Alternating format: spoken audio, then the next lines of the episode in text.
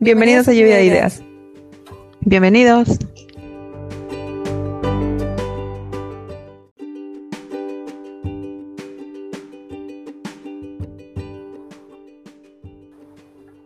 Y esta semana vamos a hablarles sobre las generaciones y también sobre la superstición. ¿Ustedes son supersticiosos? Comenzamos.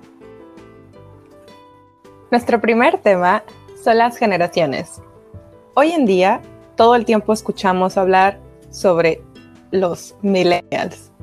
Escuchamos a la gente decir los millennials esto, los millennials aquello, y creo que la mayoría de la gente que dice eso son los mismos millennials. Entonces me da risa. Es cierto que también he visto memes donde explican, de hecho, las diferentes generaciones y nos dicen a cuáles eran los millennials, los que sí son millennials, que sí son la generación Z, millennials, etc. Así que por eso quise hablar de este tema y vamos a ir por partes. ¿Qué son estas generaciones? ¿Por qué se divide a las personas según sus edades? I wanna know. Etcétera. Bueno, lo primero que hay que decir es que esto no es una ciencia exacta. Un ejemplo de esto es la teoría española de las generaciones de Ortega y Gasset. Aquí se habla de generaciones sociales desde los años 20 y pudiera haber más personas tratando de acuñar términos, de dar sus propias teorías, pero al final pues van pegando las que se popularizan más. Es como un consenso, digamos, entre el nombre científico y los que ponen los sociólogos, los medios, el público, y usualmente los más atractivos son los que se quedan en la cabeza de la gente, como en el caso de millennials. Ahora, ¿cómo se decide cuándo empieza y cuándo termina una generación? Pues hay dos opciones principales. Eh, de nuevo, puede depender un poco de los investigadores, pero estas son las más aceptadas. La primera es que cada X número de años nace una generación diferente por ejemplo, cada 15 años o cada 20 años es una nueva generación y punto. La segunda opción se considera que debido a los cambios profundos en el contexto histórico del mundo, esto es lo que diferencia a las generaciones. Entonces, si tomamos esta segunda opción como punto de partida, pues nos vamos a encontrar con que para las fechas pueden variar. Por ejemplo, en Estados Unidos se le considera que pertenece a la generación de los baby boomers, a todas las personas que nacieron entre 1946 y 1964, porque fue cuando el país experimentó un incremento muy grande en la natalidad, o sea, nacieron muchos bebés después de la Segunda Guerra Mundial. Pero en España, por ejemplo, este incremento en la natalidad fue de 1957 a 1977. Pues prácticamente son 10 años de diferencia, fueron 10 años más tarde. También hablar de generaciones le facilita las cosas a nuestro amigo el marketing, la mercadotecnia, porque puede a sus consumidores de acuerdo a las necesidades individuales de cada uno. Por eso es que hoy en día vemos muchísimo este tipo de palabras en las redes sociales, que si baby boomers, millennials, etc. En fin, voy a dar una definición breve de cada una de las generaciones para que ustedes nos digan con cuál se identifican o a cuál pertenecen o simplemente para tener un concepto más claro de cada una. Antes del estuvo la generación silenciosa, The Silent Generation. Como su nombre lo dice, no hicieron mucho ruido. Estaban haciendo sus propios business. Bueno, sí. No, es que esta generación nació entre 1930 y 1948. Esta generación estuvo rodeada de conflictos bélicos. Por lo tanto, su rasgo característico mm. principal es la austeridad en tiempos de guerra, pues claro, se entiende. Estas personas hoy en día pueden tener más de 70 años y es generación menos numerosa. En esta época todavía altas tasas de mortalidad infantil y son personas que de verdad conocieron una vida mucho más dura. Así que son trabajadoras y austeras. Yo creo que sí, definitivamente los niños también. Generación. Ahora sí, los baby boomers. Los baby boomers nacieron entre 1949 y 1968. El contexto histórico que los rodeaba era la paz. Obviamente después de la guerra, pues hubo paz. Y por lo tanto fue que sucedió esta explosión demográfica. Era ahora sí el momento de tener hijos. Y su característica principal es la ambición. Hace sentido que si sus padres habían tenido poco, habían vivido tiempos de austeridad, pues ahora esta generación, los baby boomers, querían tener cosas y acumular bienes. Y pues los baby boomers son la generación más numerosa que vive hoy en día en España. En otros países puede ser parecido, mm, yo creo no necesariamente. Sí, que en general eh, los baby boomers ahorita son los que son más. No lo sé, porque no tengo los datos. Pero sí, pero tiene sentido. Y también tiene sentido que después de la generación silenciosa, todo este conflicto bélico, pues necesitaban repoblar, o sea, en plan, hay menos gente, necesitamos más mano de obra. Y al final de cuentas creo que eso también se ve reflejado, por ejemplo, en el campo. Pues sí, era muy común las familias muy grandes. Y son más o menos. Es verdad, necesitan mano de obra barata, gratis. A esta generación pues también pertenecen mis padres. En Baby Boomers, sí, creo que también mi mamá. Hmm, sí, sí, definitivamente. Es interesante, ¿no?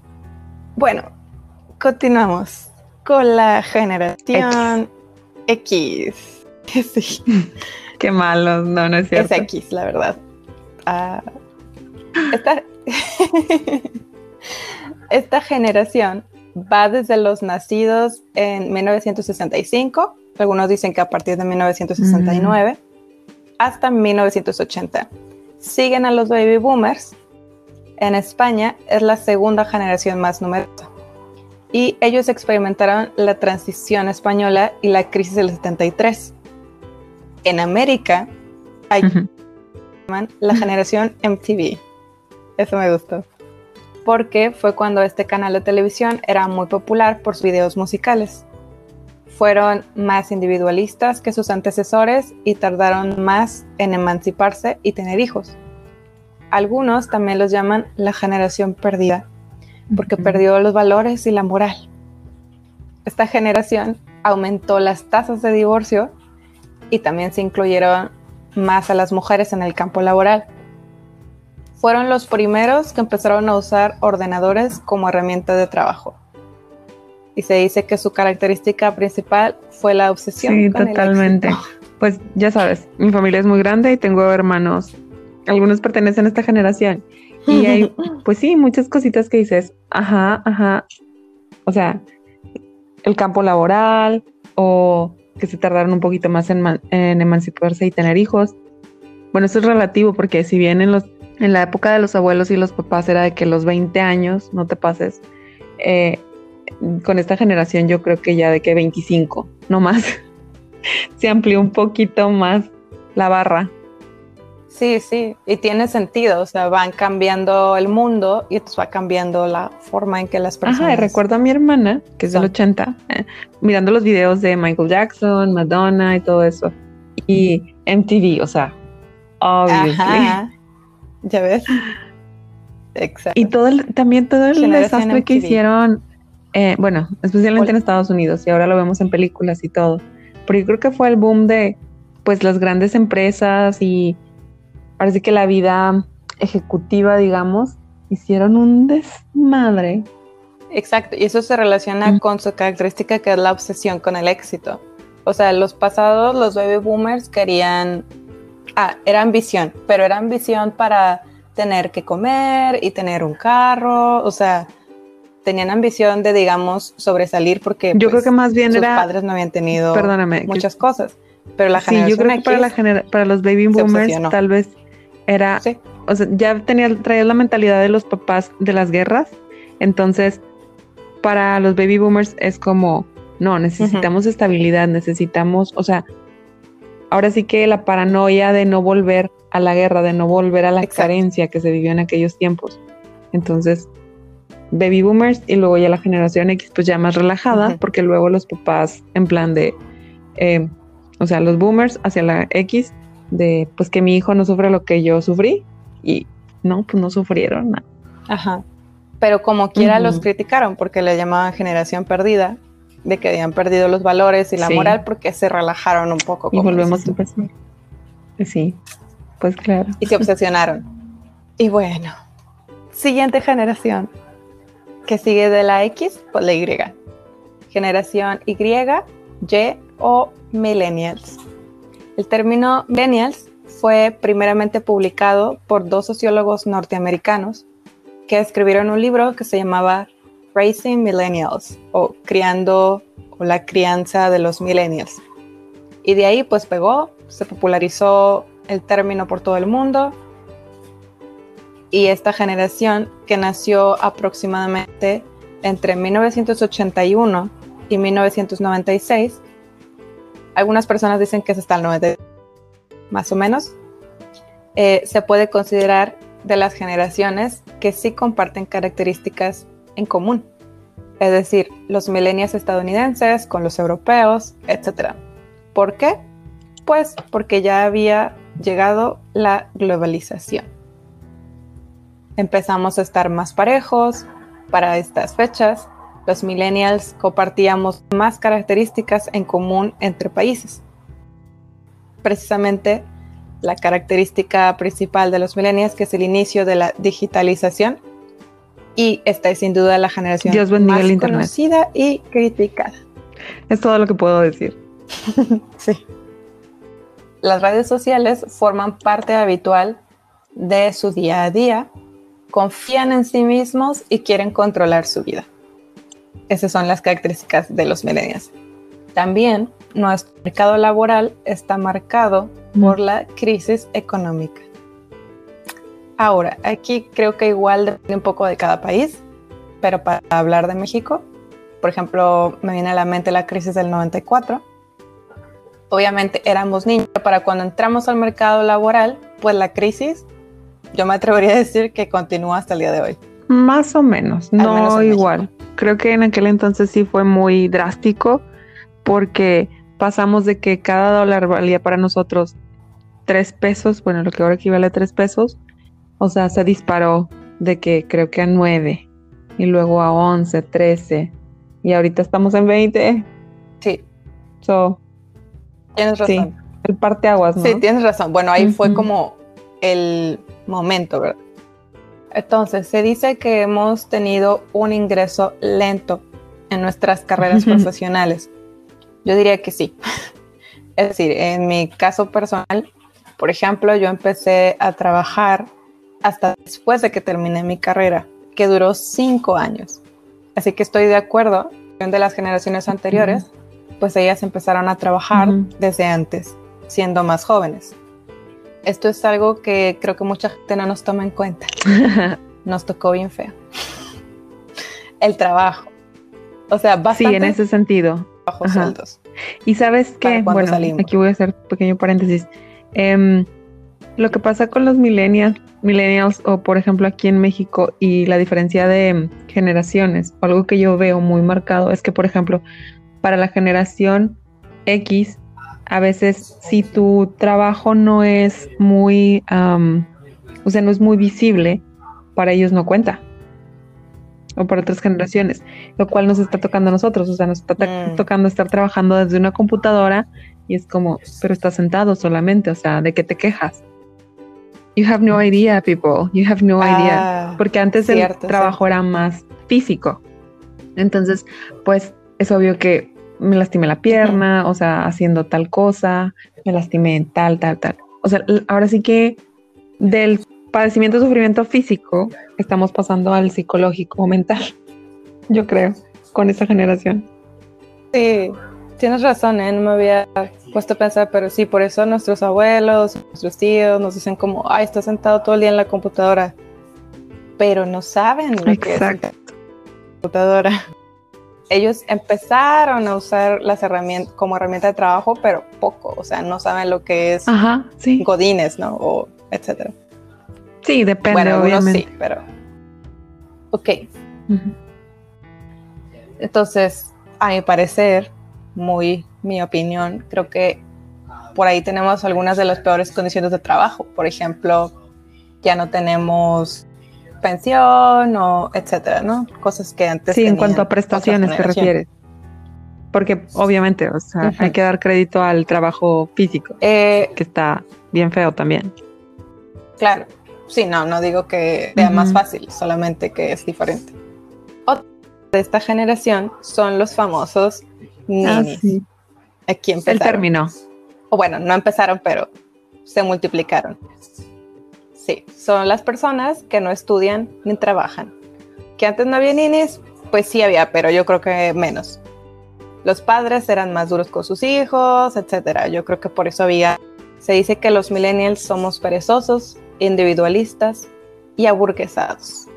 ¿Quién dice esto, eh? Es millennials no, pero la crítica, si es generacional, tienen algo de razón o tiene algo de sentido, porque esa generación, o sea, está viéndolo desde su, desde su sufrimiento, desde lo que ellos pasaron y ven cómo ha mejorado para la siguiente generación, pero no ven las dificultades. O sea, alcanzan a ver la parte, ahora sí que positiva y dices, o sea, cállate, no te quejes, no estás debajo de, del sol trabajando más de ocho horas diarias, quemándote la piel, sudando, con dolor de espalda, en el campo, etcétera. Estás en una oficina con clima, estás sentado, etcétera. Pues sí, pero tiene también sus, sus propias dificultades. Y eso es lo que no. Eh, sí, es cierto. Pues por eso estas son algunas de las características. Pero también hay cosas buenas. También nosotros somos la primera generación que empezó a impulsar la vida sana, la alimentación saludable y el ecologismo, que es súper importante. Fuimos los primeros en voltear a ver que estábamos destruyendo el planeta, gracias generaciones anteriores. Estaban muy ocupadas haciendo dinero, triunfando, saliendo adelante. Lamentablemente, la característica de nuestra generación, queridos amigos, es la frustración. La frustración. Estamos como atrapados en medio de estos cambios. Queremos emprender, pero hay que comer. Hay que pagar las cuentas, pero queremos viajar. Y pues nos frustramos. Estoy totalmente de acuerdo. O sea, no hay una palabra que nos describa mejor. Pero es parte, supongo, de este cambio. Y a nosotros nos tocó unas, una o sea, cambios, bueno, a todos, ¿no? Muy fuertes y muy grandes y muy impactantes, pero este, o sea, impactó de manera global. El Internet, o sea, ahí ya cambió totalmente las reglas del juego.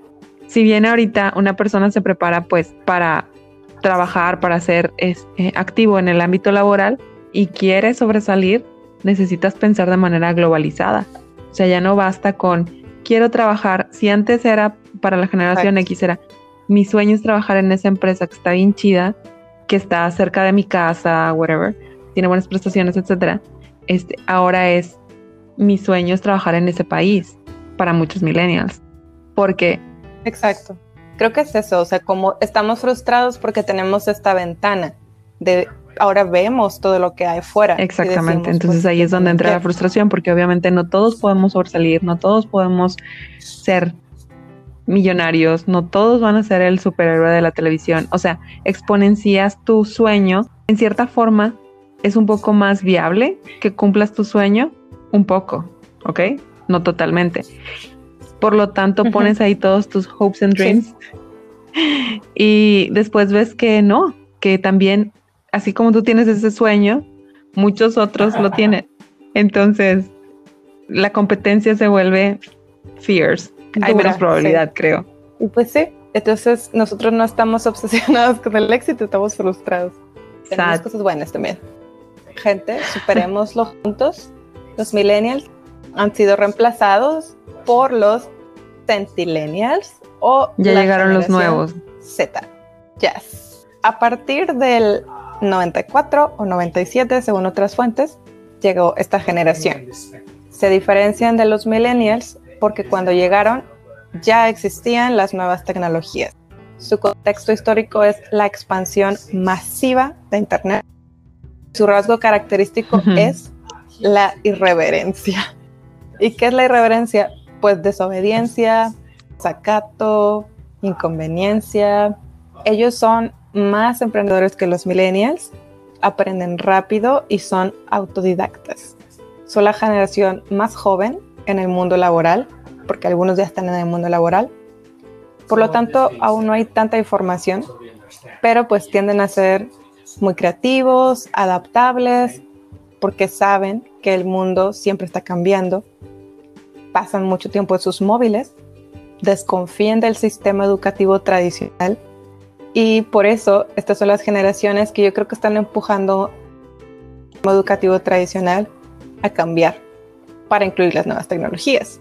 Bueno, como tú y yo que somos maestras, nos damos cuenta de esto, tenemos que adaptarnos.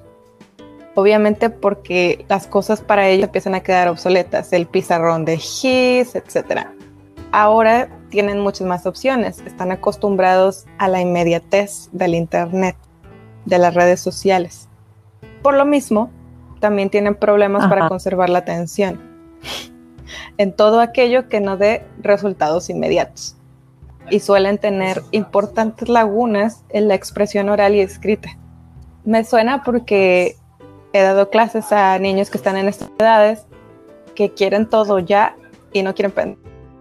No porque no puedan, sino porque quieren las cosas inmediatamente, como dicen. Rodeados de influencers, de virales y de tutoriales, son mucho más globales, ven menos los límites porque su sociedad es Internet. Por eso son irreverentes. Tienen fama de ser individualistas y egocéntricos, pero también son solidarios y quieren transformar el mundo. Sí. Para bien. Bueno, tengo aquí como varias observaciones. En este sentido de que aprenden rápido y son autodidactas, eh, porque son la generación más joven del mundo, creo que aquí también hay una combinación de factores. El hecho de que son jóvenes, obviamente, pero además de que las tecnologías están mucho más avanzadas. Si bien a nosotros nos tocó el boom del Internet, las tecnologías no estaban tan avanzadas, o sea, no había un 3G, por ejemplo, en cuanto a la velocidad y también en cuanto a la accesibilidad. Claro, es decir, no todas las casas tenían una computadora. Yo tuve computadoras que estaba en la universidad, por ejemplo, y eh, entonces son como esta suma de factores por las cuales pues aprenden más rápido o son muchísimo más ágiles. Y en cuanto a las lagunas en la expresión oral y escrita, creo que tiene que ver pues con esto, que están todo el tiempo utilizando el, celular y acortan palabras, crean, pues sí, ya sabes, NTP, no te preocupes, todos estos acrónimos, digamos, y... Sí, es difícil, es difícil captar su atención, o sea, ellos quieren ya, ya, ya todo. Entonces, eso afecta la expresión oral y escrita porque están acostumbrados a resumirlo todo y simplificarlo eso por un lado. Y también que mucho, bueno, depende de dónde vivas, pero con la globalización y todo esto, o sea, la generación, sus papás, que son los millennials o millennials o generación X, ya están pensando en meterlos como en eh, escuelas bilingües. Eso, quieras que no, o sea, si les crea... Claro. Los niños son muy capaces, o sea, tienen esta capacidad, soportan dos idiomas, soportan tres idiomas, etcétera, pero al momento de escribirlo y al momento de pues expresarse, es ahí donde ves ahora sí que el lado no tan positivo de esta situación, que escriben spanglish o inventan palabras. Pero es parte de, supongo. Sí, ¿eh? o la mala ortografía, etcétera. O sea, claro que cualquiera puede tener mala ortografía, pero es esto de, pues yo así lo he visto y como ya están menos los medios tradicionales de educación que Nadie. ¿Quién consulta el diccionario hoy en día? Nadie. Es raro. Ni siquiera el de inglés español, como hacíamos nosotros en la escuela. Bueno, y también esto me recordó, bueno, yo tengo así primos o no sé, tíos que me dicen, no, es que este niño aprende muy rápido y es bien listo y así. Y no digo que no, pero pues es, es que los medios también ya los simplificaron. O sea, el iPad, el no sé qué, ya son, son muy intuitivos. Sí, yo creo, o sea, obviamente no dudamos de sus capacidades, pero otra generación, que en este caso yo creo que más la millennial o una parte de la X y la millennial, pues se chutaron a entenderle ahí a todas las computadoras, a que fuera accesible, a que fuera amigable las plataformas y las interfaces y lo están disfrutando pues, estas nuevas generaciones. Es que no es que ellos sean peores, les está tocando otra, otro contexto de vida. Y también el tipo de dificultades a las que ellos se enfrentarán no las tenemos presentes. O sea, para nosotros no, no las podemos visualizar, como los de la generación X no, podían, no pueden visualizar que para nosotros tengamos problemas, por ejemplo, de ansiedad. Es como, ¿qué es, qué es esa payasada? Correcto. It's real. Pero sí. Algo bueno o que yo empiezo a notar en las generaciones, que yo creo que es esta, la Z, es que sí siento una especie de, como dicen, solidaridad en algunos aspectos. O sea, siento que va a haber menos bullying, o sea, como que sí creo que hay para la humanidad. Creo que estamos este experimentando otro tipo de revolución en general en el mundo. la revolución tecnológica, yo creo que ahorita está, esto es el apogeo, porque si te fijas, a todo esto que está sucediendo, Black Lives Matter, em, la, la situación con el medio ambiente, comer bien, etcétera. O sea, todo esto yo creo que ya, ya no es como un fenómeno que sucede en Europa y entonces la gente está tratando de comer bien porque bla, bla, bla y, etcétera, etcétera. Y entonces en México lo ves como algo muy lejano que pues, ah, bueno, ellos pueden, sino más bien ya es como muy globalizado el asunto. Y creo que todo tiene que ver, pues, sí, yo creo que esto es, el problema de todos. Por último, la generación T o la generación alfa es la nueva generación. Al parecer hay muchas ganas de que nazcan nuevas generaciones. Entonces parece que cualquier motivo ya es suficiente para inventar la siguiente generación. Esto nos dice eh, Oriol Bartomeos, que es parte de las fuentes que cité para platicarles sobre esto. De hecho, todavía se debate esta generación alfa o generación T empieza en el 2010 o si va a empezar hasta en el 2020, este año. Pero todavía se debate, como no son esos exactos de humanidad, de cómo los cambios en el contexto histórico, etcétera, pues todavía no está muy claro la línea. Pero en fin, esta generación, pues son los nativos digitales de alta pureza. alta pureza. Porque ven el mundo a través de una pantalla. Mm. Se dice que estos niños que ya están naciendo podrían tener mejores perspectivas que sus padres y de sus abuelos. Eh, aquí los roles tradicionales en la familia ya no son tan estrictos, hablamos de todo tipo de familias, ya las tareas que se comparten y un mejor balance entre el trabajo y la vida. Y bueno, esta generación aún está nuevita, así que aún mucho por saber. Y es todo, son unos bebés, esta generación alfa. Y pues hasta ahí. Entonces, espero que les haya gustado este recorrido por las generaciones y déjanos sus comentarios sobre su generación favorita o si debemos poner todas nuestras esperanzas en la generación alfa y en la generación bueno, es que las esperanzas, más bien, ya, no sé. Comenten a cuál generación pertenecen, puede ser, eh, y qué diferencias notan entre una y otra además de las que ya mencionamos. Esperamos que les haya gustado. Gracias por escucharnos. Gracias.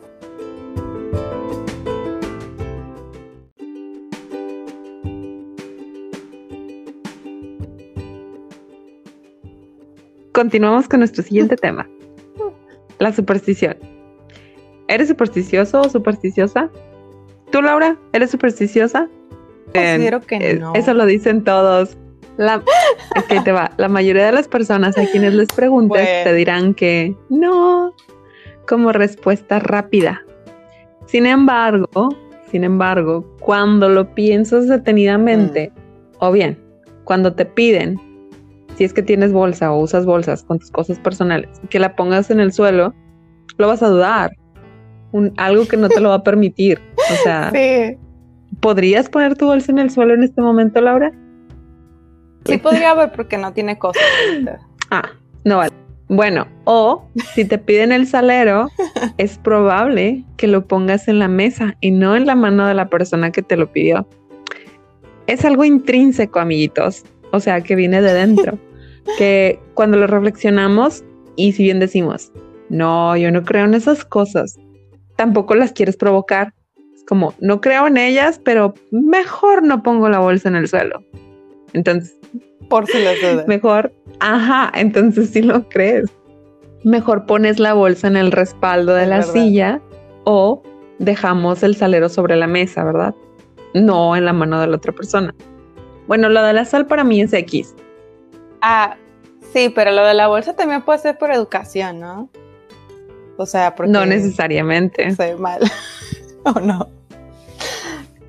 Pero... Ponerla en el piso. Picture this. ¿no? Eh, alguien te visita. Se ve raro. No tienes una mesita de centro, mi caso. y, o de que, de los lados, así esas chiquitas.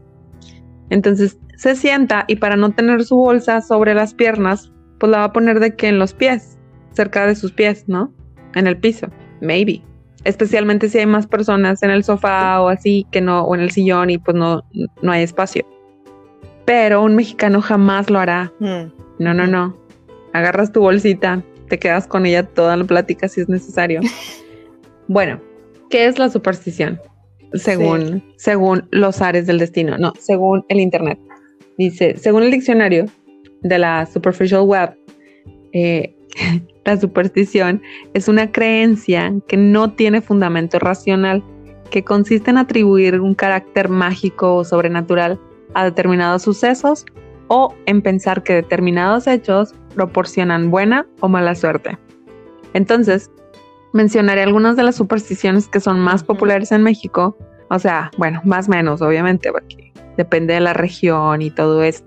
También puede haber ahí algunas diferencias. Si conocen algunas otras, pues escriban en los comentarios. Queremos saber cómo es exactamente donde viven. Bueno, la primera es cuando te suman los oídos que sientes como un pequeño zumbido en los oídos y entonces en lugar de pensar, ay, déjame, voy a consultar, dices, no. Sabemos que existen muchas razones lógicas posibles que provocarían este malestar, pero para nosotros los mexicanos, seguramente alguien está hablando mal de nosotros. Y luego te creas una novela en la cabeza, así de, con una explicación de, ah, sí, pues es que la última vez que hablé con mi amiga me dijo tal cosa, entonces a lo mejor y es le está chismeando a mi amiga otra muy Mexican style. Yo lo digo, pero no lo creo. Así voy a decir con todas, ¿no? O sea, yo lo hago, pero no es que crea. Por costumbre. Yo lo digo porque no Así se dice. Pues porque... Es un decir. Ay, me encantó tu comentario. Sí. Muy, muy accurate. Bueno, bueno. Bueno, cuando te barren. Continúa. Otro, otra superstición es cuando te barren los pies.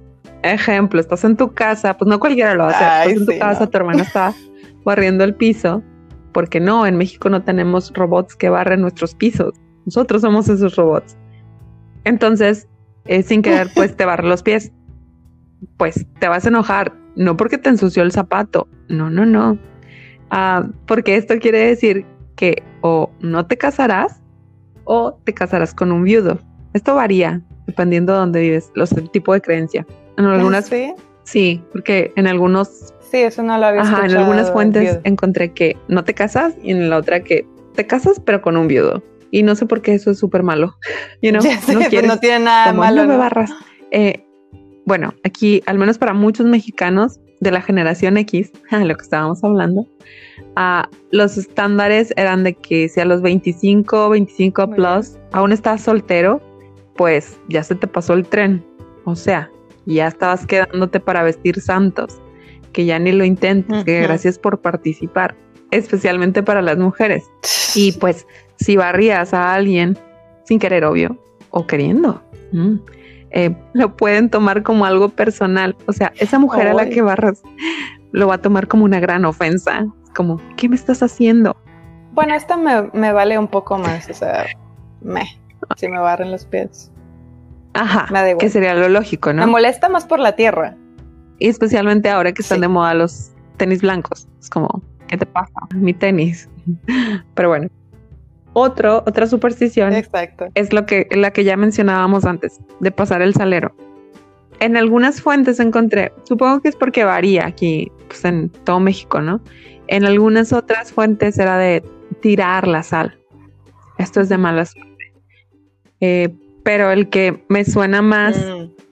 familiar, con el que estoy más familiarizada, es con esta de pasar el salero de mano en mano. Porque según nosotros, quiere decir que te están pasando sus malas vibras. Sí. Y el artilugio portador es el inofensivo por fuera, pero malo por dentro. El pequeño salero es el portador de las malas vibras. Así que si nadie te ha dejado con el salero en la mano, porque a mí me ha pasado que me dejan con el salero en la mano de que aquí está, porque no lo tomas. Y solo te señalan a la mesa de ahí, por favor. De ahí. Ok. Em, si no te ha pasado esto, pues es que no has estado en México. Definitivamente. Fíjate, mi familia con más cercanos, no. X. Ah. Nos malvibramos unos a otros. O sea, nos pasamos el salero sin problema pero sí me ha pasado con, ya sabes, como generalmente es como que traen a un amigo, a alguien de la familia o externos y yo, hmm, ok, sin comentarios. Muy bien, existen muchísimas supersticiones relacionadas con los bebés, pero, sorry bebés, no es un momento. No. Em, ya llegará su momento. Pero yo creo que la más popular, incluso entre los adultos, es el mal de ojo. Se trata de que todo aquel que conozca al nuevo bebé, bueno, y también esto creo que depende, si el bebé es buena onda, o sea, esto aplica solo para los bebés simpáticos. Lo siento para los bebés no simpáticos. Pero no te pasa que el, el, bebé como se ríe y ahí de que, ah, le haces cariñitos y todo. Entonces, em, para no hacerle mal de ojo, le tocan la cabeza. Bueno, esto es como, ¿quieres evitar el mal de ojo? Pues tócale la cabeza al bebé pero generalmente cuando hay bebés muy, sí, como muy bebés, pues que no hacen nada, X, o sea, no piensas en que le van a hacer mal de ojo. Y esto aplica para los adultos también. Ah. Ves que a veces te encuentras en conversaciones y si hay alguien que es como muy simpático o está diciendo muchas irreverencias, te dice, tócame la cabeza porque me vas a hacer ojo, porque te estás riendo mucho de esa persona o con esa persona. Bueno, a mí me ha tocado como ese tipo de situaciones. ¿Te ha tocado una situación similar? Sí, o sea, creo que es cuando te ríes de esa persona. o sea, que es cuando me han dicho, tócame para que no me hagas ojo. O cuando estás como bromeando y le haces, no sé si burla decir o más bien como...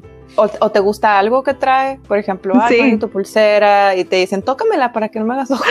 Ajá. Y te como, pero, ok, la Ok, eso de acuerdo que es como un poco awkward, pero en algún momento lo has dicho. Por broma, si tú quieres, pero lo hemos dicho, incluyó. Sí. Bueno, hay un escudo protector, me protejo, contra el mal de ojo, que es conocido como el ojo de venado. Y tranquilos, no tiene, o sea, ningún venado perdió su ah. ojo para crear este escudo. Eh, básicamente, eh, no hay otra palabra. Escudo protector. Para definirlo. Básicamente es la semilla de una fruta de un árbol llamado Mucuna urnes y pues toman esta semilla okay. y la ponen como en una pulserita o de manera que puedas como poner un hilo o algo y se los ponen a los bebés como en la ropa o como pulsera o como una bueno eso es más peligroso no que se los pongan en el cuello pero a veces, a veces lo hacen. Y la versión nueva, yo creo que la versión moderna es traer una pulsera roja.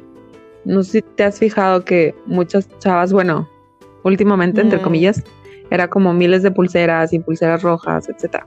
Es para ahuyentar las malas vibras. No sé si veo, no sé si he visto más chavos. Ah, mira. Y también mucha gente que, que usa como un hilo. Pues es muy popular. Para el siguiente, para explicarlo un poquito más, es para los chicas y chicos que usan bolsa, mariconeras o cosas así. Bueno, generalmente esas las traen on them.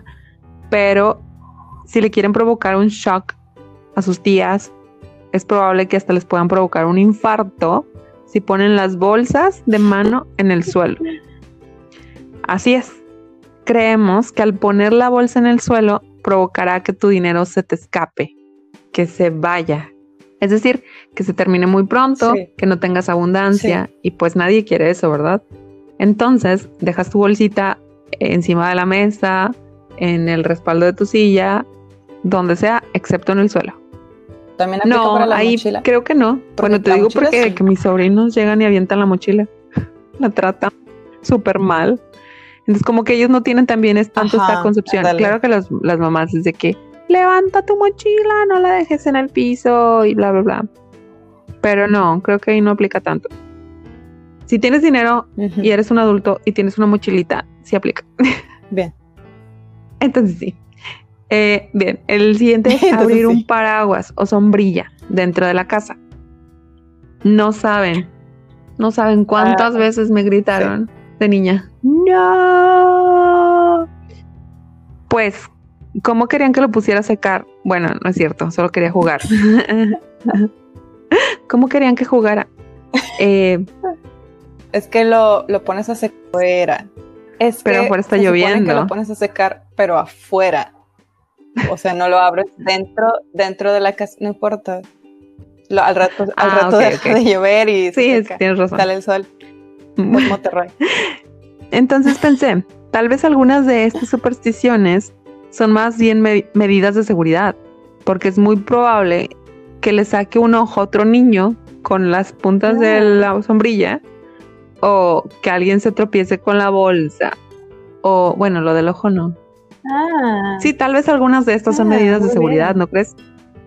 O sea, pueden funcionar como. No sé si sean. Algunas, sí, pero. Makes sense. Y a todos dicen, pues es que luego puede ser de mala suerte. Eh. Sí. Em, bien.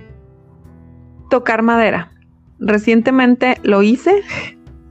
o sea, hace de que dos días o menos. Y en teoría, yo no soy nada supersticiosa. En teoría.